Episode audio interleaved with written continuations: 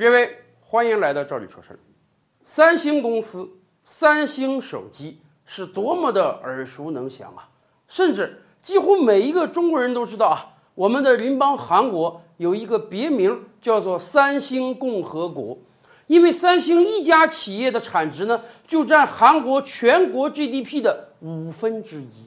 曾几何时，三星手机那也真是风靡我国城乡啊！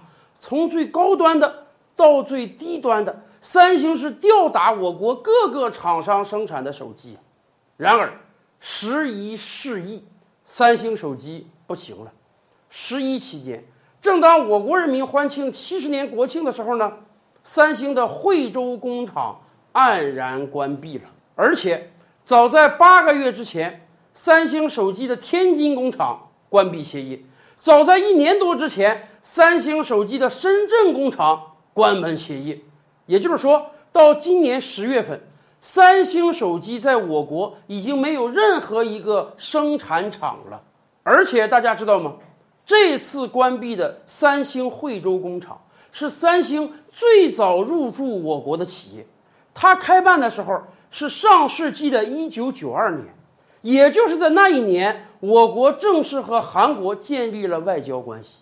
没有想到，二十七年之后。三星的惠州工厂，三星最早进入到我国的这个工厂选择了关门歇业。什么原因让三星手机要关闭我国大陆的所有工厂呢？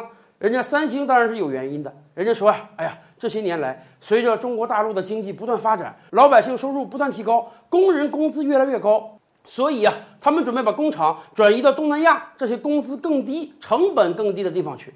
当然，这是一个冠冕堂皇的理由。因为今天随着我们经济的不断发展，老百姓收入不断提高，确实在工资方面，我们跟东南亚国家已经没有什么竞争力了。但是在劳动生产效率上，我们的竞争力还是很强的呀。要不然，为什么苹果不迁出去？为什么我国众多国产手机会发展的如火如荼？三星手机真正败走麦城的原因很简单，它没有市场了呀。倒退五年。三星手机在我国手机市场的占有率超过百分之二十，而今天它连百分之零点八都没有了，以至于当各大媒体啊统计我国每个月、每季度、每年手机销售量的时候，三星已经从龙头宝座的第一呢，被挤到了其他那一栏，它都不能单独用自己的品牌名来占据一个位置了。有人说。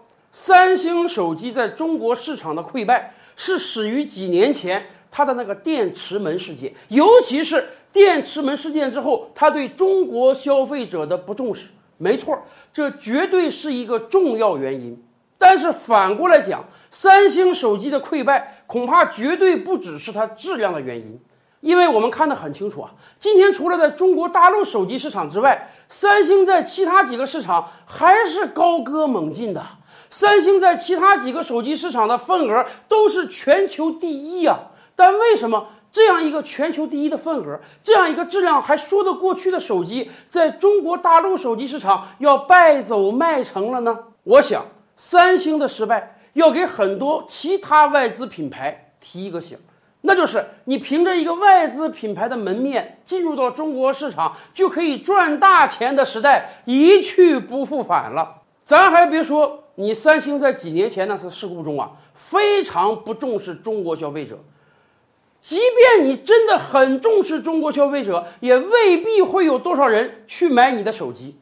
咱们可以想一想韩国的汽车市场，很多人都说：“哎呀，韩国人真爱国啊！”在韩国大街小巷上看到的几乎都是韩国品牌的汽车，什么日本的、美国的、德国的，你是很难看到的。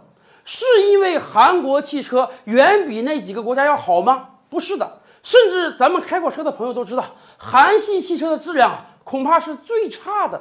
但是对于韩国老百姓来讲，你日本车也好，美国车也好，德国车也好，当你的品质没有说比我韩国车好一个台阶的情况下，我宁愿多花点钱，牺牲一点品质，我也要支持自己的民族产业。今天的手机市场又何尝不是这样？如果你三星啊，你的手机真的远比我国国产那些手机啊高出几个层次来，那消费者选择你理所应当。可是如果你仅仅比我们强那么一点点，甚至你性价比还要比我们弱一点点，再甚至你对中国消费者还极不尊重，那么等待你的就是连百分之零点八都没有的市场份额呀！三星手机离开中国市场。其实过去十几年，白电也好，电脑也好，有许许多多的外国品牌都离开中国市场了。这给所有外国品牌一个提醒：中国消费者早就成长起来了。如果你不好好对待中国的消费者，那很有可能你就是下一个三星手机。今天的视频你满意吗？点击“赵理说事”的头像，还有更多精彩内容啊！